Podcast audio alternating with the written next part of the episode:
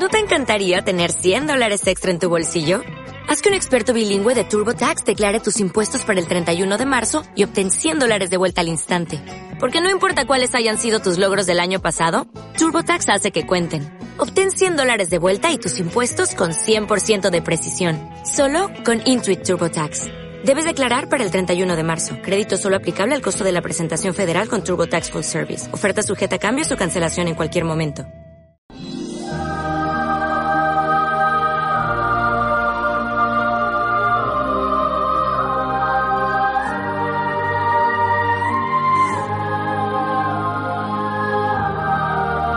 Una vida, un santo.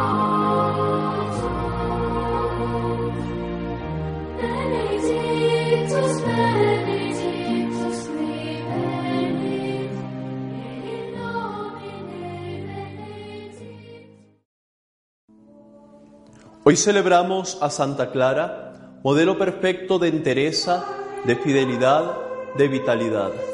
Nació en Asís, Italia, en un momento crucial de la historia de Europa.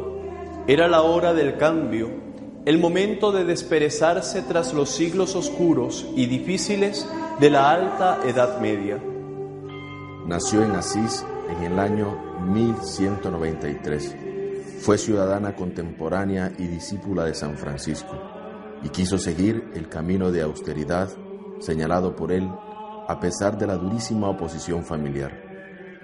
Si retrocedemos en la historia, vemos a la puerta de la iglesia de Santa María de los Ángeles, llamada también de la Porciúncula, distante un kilómetro y medio de la ciudad de Asís, a Clara Favarone, joven de 18 años perteneciente a la familia del opulento conde de Sasso Rosso. En la noche del domingo de Ramos, Clara había abandonado su casa, el palacio de sus padres, y estaba allí, en la iglesia de Santa María de los Ángeles. La aguardaba San Francisco y varios sacerdotes, con cirios encendidos, entonando el Veni Creator Espíritu. Dentro del templo, Clara cambia su ropa de terciopelo y brocado por el hábito que recibe de las manos de San Francisco, que corta sus hermosas trenzas rubias y cubre la cabeza de la joven con el velo negro.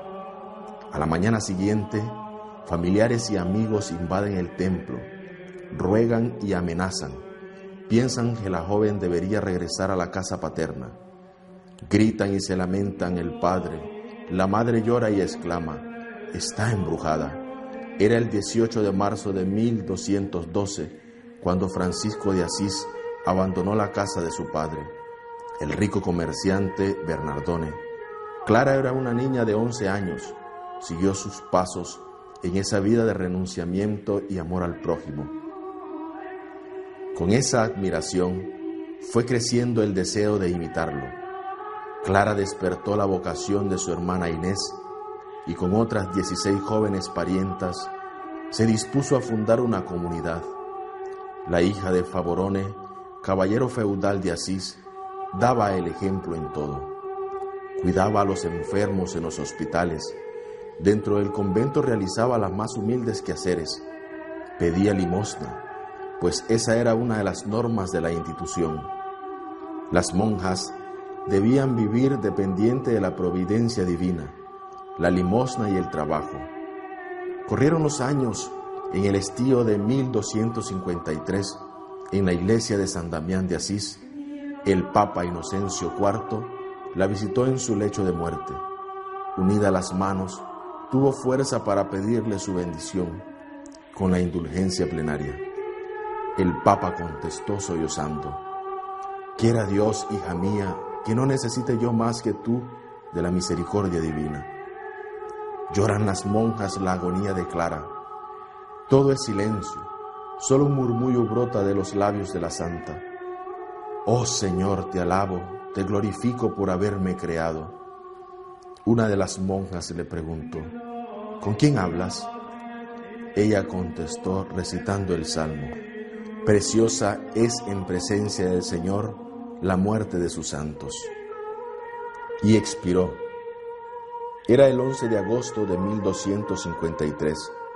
Fue canonizada dos años más tarde, el 15 de agosto de 1255, por el Papa Alejandro IV, quien en la bula correspondiente declaró que ella fue alto candelabro de santidad, a cuya luz acudieron y acuden muchas vírgenes para encender sus lámparas.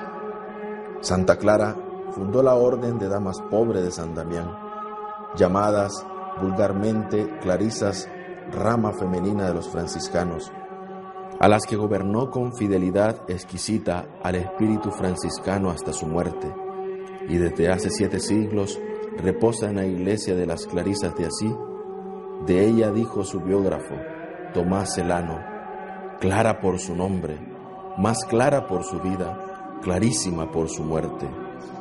Miremos el ejemplo de San Francisco, de Santa Clara, de esas maravillosas monjas de clausura que a simple vista carecen de tantas cosas que nosotros consideramos imprescindibles.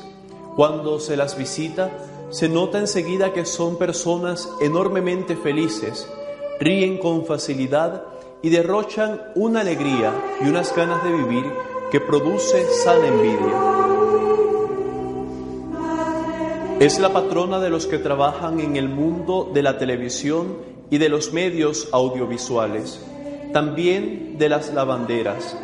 Pueden rezarle también todos aquellos que viven agobiados por las cosas de este mundo, para que la Santa Franciscana les ayude a discernir qué cosas son de verdad importantes y cuáles hay que dejar de lado para conseguir la verdadera felicidad.